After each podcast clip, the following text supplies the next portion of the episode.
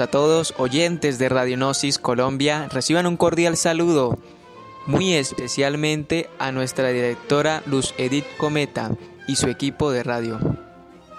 Desde este programa, la esencia del saber es la hora y el momento de la verdadera cultura, la cultura del ser.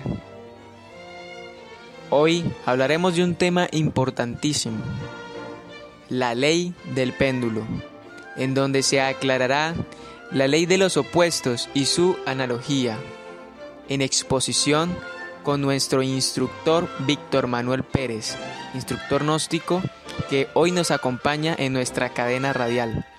Eh, señor Víctor, tiene usted la palabra.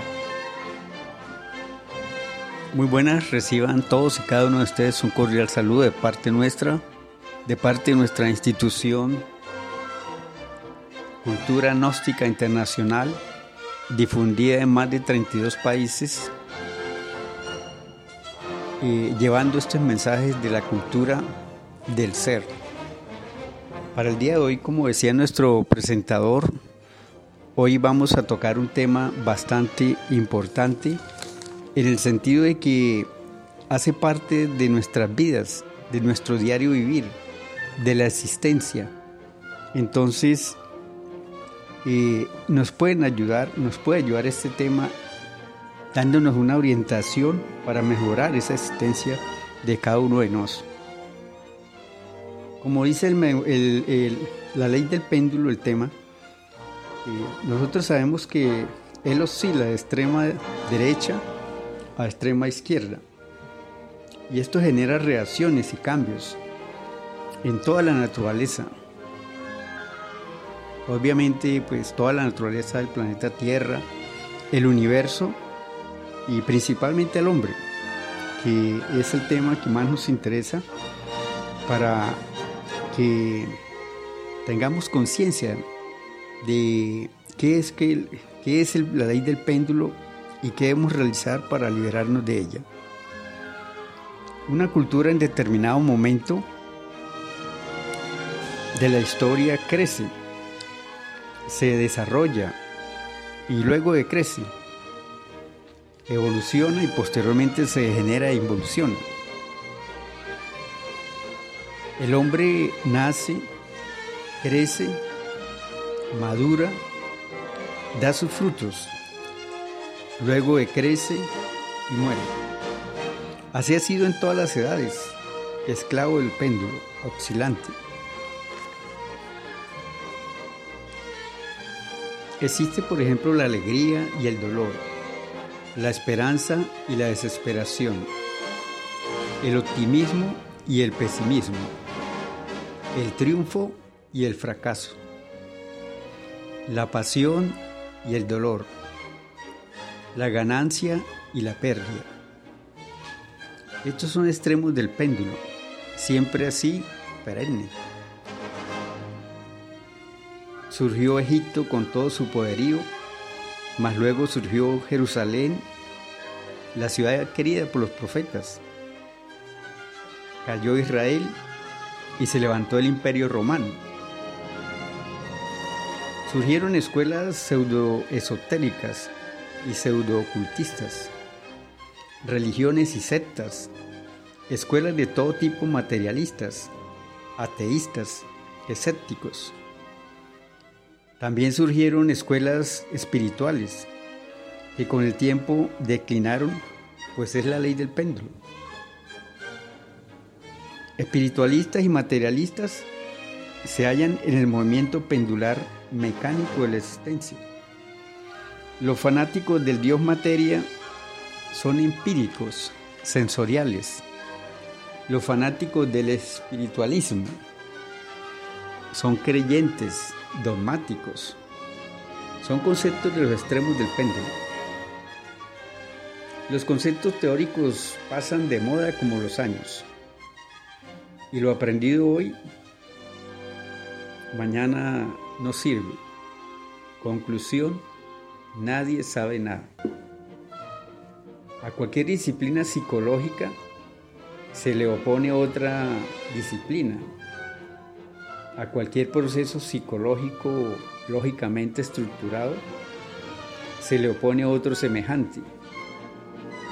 Y después de todo, ¿qué?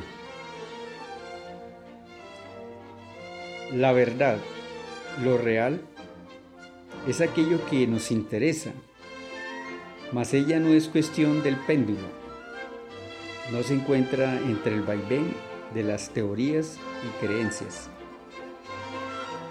La verdad es lo desconocido de momento en momento, de instante en instante.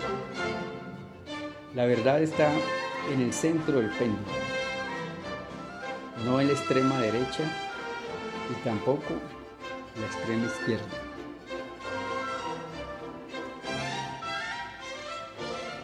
Cuando Jesús le preguntaron qué es la verdad, guardó un profundo silencio.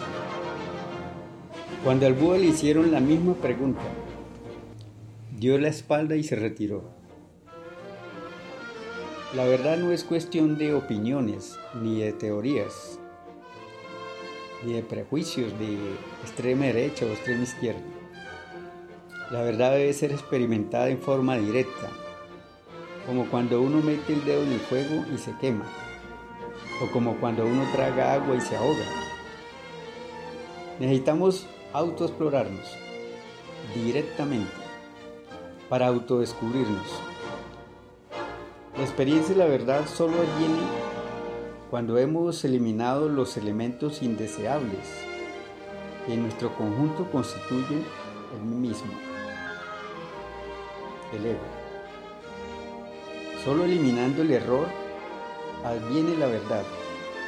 Solo desintegrando el yo mismo mis errores, mis prejuicios, mis temores, mis pasiones y deseos, creencias escepticismos, fornicación, encastillamientos intelectuales y autosuficiencia de toda especie, adviene en nosotros la experiencia de lo real. La verdad nada tiene que ver con lo que se haga y con lo que se haya dicho o dejado de decir, con lo que se haya escrito o dejado de escribir. Ella solamente adviene a nosotros cuando el mí mismo ha muerto. La mente no puede buscar la verdad porque no la conoce. La mente no puede conocer la verdad porque jamás la ha conocido. La verdad viene a nosotros en forma espontánea, cuando hemos eliminado todos los elementos indeseables que constituyen el mí mismo, el yo mismo. En tanto la conciencia continúe embotellada entre el yo mismo, no podrá experimentar eso que es real, eso que está más allá del cuerpo, de los afectos y de la mente eso que es la verdad. Con justa razón dijo el Maestro Jesús, conoced la verdad y ella os hará libres. Concluimos diciendo, teorías espirituales o materialistas son subjetivas, mente o razón extremos equivocados, la ley del péndulo. La verdad se experimenta con la conciencia libre de extremos de la razón egoica o pendular. Ahora entenderemos mejor al filósofo Alex de Mileto cuando dijo Homo se te ipsum. Hombre, conócete a ti mismo y conocerás el universo y a los dioses incluyendo la verdad. De lo anterior expuesto nos indica la importancia de estos estudios de autoconocimiento, gnosis, pues nos dan unas herramientas básicas para que realmente vayamos superando la ley del péndulo, vayamos ubicándonos en el centro donde podemos algún día eliminando nuestro ego interior, conocer la verdad. No seremos esclavos, seremos libres. Gracias por su atención y esperamos haya sido de su agrado este tema. Y más tarde, desde ya, le vayan sacando la utilidad. Hay que colocarnos en el centro, en el momento, en el instante. Hasta una nueva oportunidad, muchos éxitos y triunfos con esta aplicación, con esta herramienta que nos ha dado el gran filósofo, el gran maestro de la actualidad, Samael Aumbeor. Agradecemos muy cordialmente al señor Víctor por su participación y por su gran exposición hecha. Y agradecemos a todos ustedes, Radio Escuchas, su presencia y sobre todo eh, esa bonita atención. Eh, que tengan un feliz resto de día.